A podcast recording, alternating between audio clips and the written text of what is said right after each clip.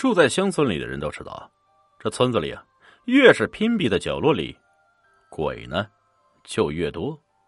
特别是太阳落山的时候，千万别去那些偏僻的角落里。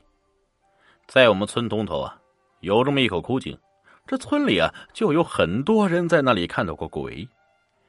有一年夏天的一天，天气非常热。这到了太阳落山后，村民们从地里干完农活回到家里，都拿着凉席去村边的小树林里纳凉。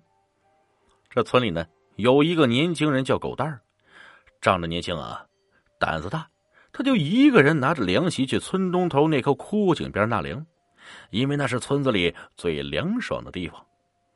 可是由于经常闹鬼，就没有人敢在太阳落山的时候来那里纳凉。狗蛋来到了枯井边后啊，就把凉席铺在枯井的旁边，躺在上面，借着凉风，很快就睡觉了。也不知道睡了多长时间，突然他被一阵女孩的哭泣声惊醒，他赶紧去来去寻找声源。这时他才发现，原来那哭泣声啊是从井里传出来的。他以为一定是谁家的女孩来这里纳凉，不小心掉进井里了。便赶忙跑到井边，伸头往井里瞧，要去救那个女孩。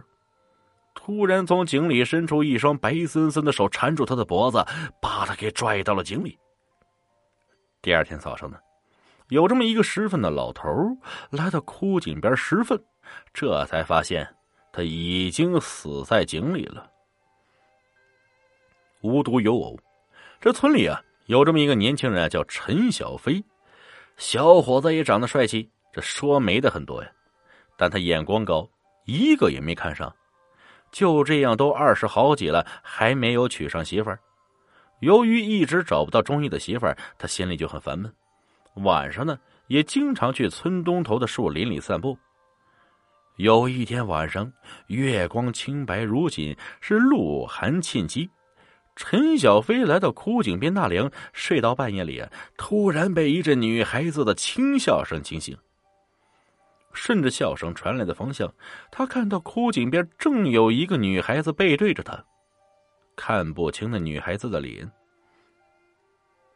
只看见无比曼妙的身影，像月里下凡的仙子。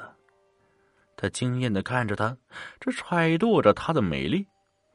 当他一步步朝他走过去，他却袅袅挪挪的飘进了井里。突然，他看到井边开了一扇门，他想也没有多想，就兴奋的跟着他飘飘突突的白影子走进了井门里。突然，井门砰的一声关上了，差点把他的魂儿都吓飞了。这是鬼门！他一下子清醒过来。只见井里黑乎乎的、阴森森的，什么都看不见，哪里还有那个漂亮女孩的身影啊？他站在黑咕隆的井里，摸索着想找到出口，可是摸了很久，仍旧什么也没有摸到。就在他正要绝望的时候啊，突然他的一只手被另外一双冰冷的手抓住，他吓得很快要说不出话来了。你是是？不待他的话说完。他身边传来了一阵冰冰冷冷的声音：“我就是你要找的姑娘。”这时，清白的月光已流进井里，借着月光，他看到啊，眼前正站着一个白衣女鬼，她的灵隐血红般的突出，这舌头外伸着垂到了胸前，一双白森森、全是骨头、没皮肉的手，正正抓着他的一只手。看到这里，他吓得哇的一声，是昏死了过去。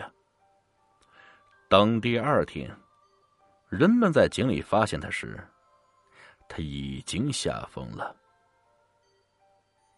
从那以后，就再也没有人敢来这个枯井边纳凉了。